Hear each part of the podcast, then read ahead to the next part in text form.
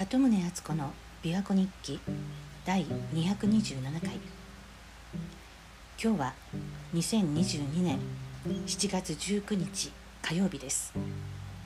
朝から雨が降って一時はもう台風かと思うような風雨だったんですけれども今は風は止んだんですけど結構雨が降っていて琵琶湖の対岸ももやの中でうっすら見えるぐらいです。え昨日本当はポッドキャスト更新するつもりだったんですけれどもできませんでした。私はまあ個人的なこと自分自身のことで悩んで悩んで落ち込んでしまうっていうことはないんですよね。で心配でたまらないとかもうすっごい不安に苛まれるっていうこともないんですけど安倍さんの暗殺以降まあただただただ悲しいとかそういう喪失感とは別にこれから日本はどうなっていくのか世界はどうなっていくんだろうかっていう不安に襲われています。YouTube などで政治記者とか政治評論家とかいろんな方がお話しされてるのを聞いたりとか、まあ、記事を読んだりとかしてさらに暗淡たる気持ちになってなんかポッドキャストで話す気力もなかったんです。で事件の直後アメリカ人の友人から衝撃を受けたっていうメッセージが来て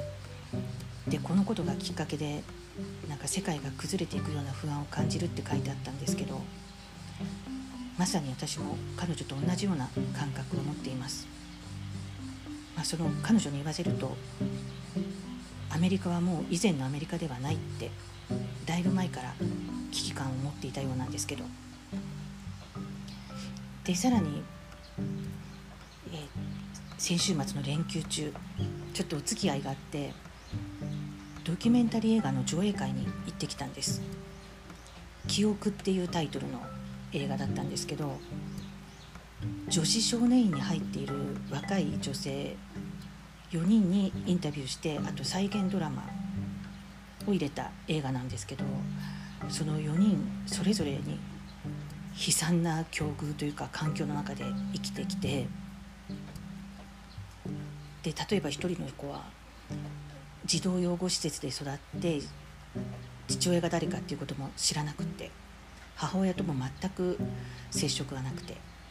で中学の時だったかその付き合ってる彼氏が覚醒剤をやってたから一緒にやるようになった。っていうことか。あとは自分に自信がなくってで特に容姿に自信がなかったので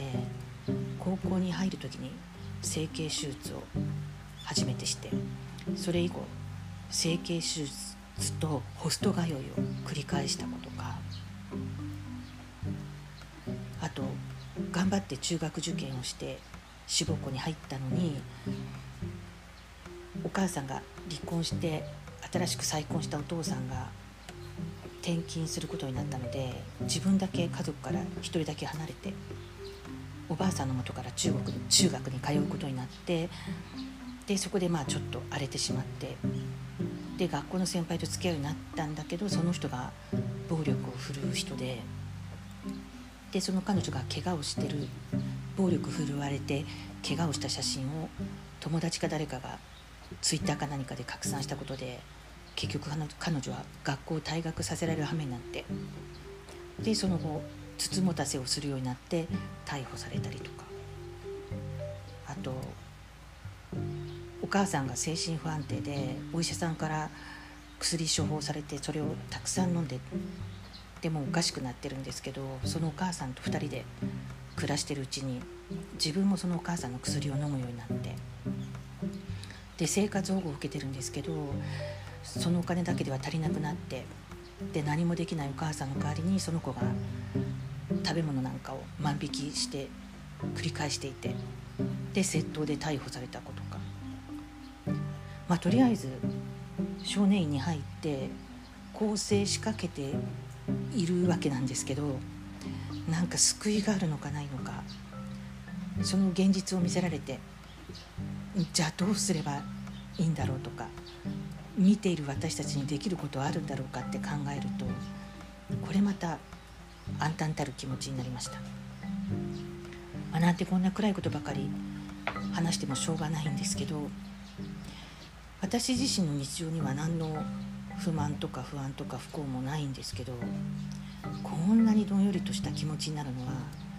この年まで生きてきて初めてのことです、まあ、でももちろん希望もあって決して悲観してるわけではないんですけど、ね、とりあえずコロナの陽性が増えてるって言ってもみんな以前のように出かけるようになって普通の生活をするようになってますしね。まあマスクは相変わらずしてる人がほとんどですけどでも当たり前の生活を取り戻して元気に前を向いて生きていくしかないですよね。私も元気を出します。鳩宗敦子でした。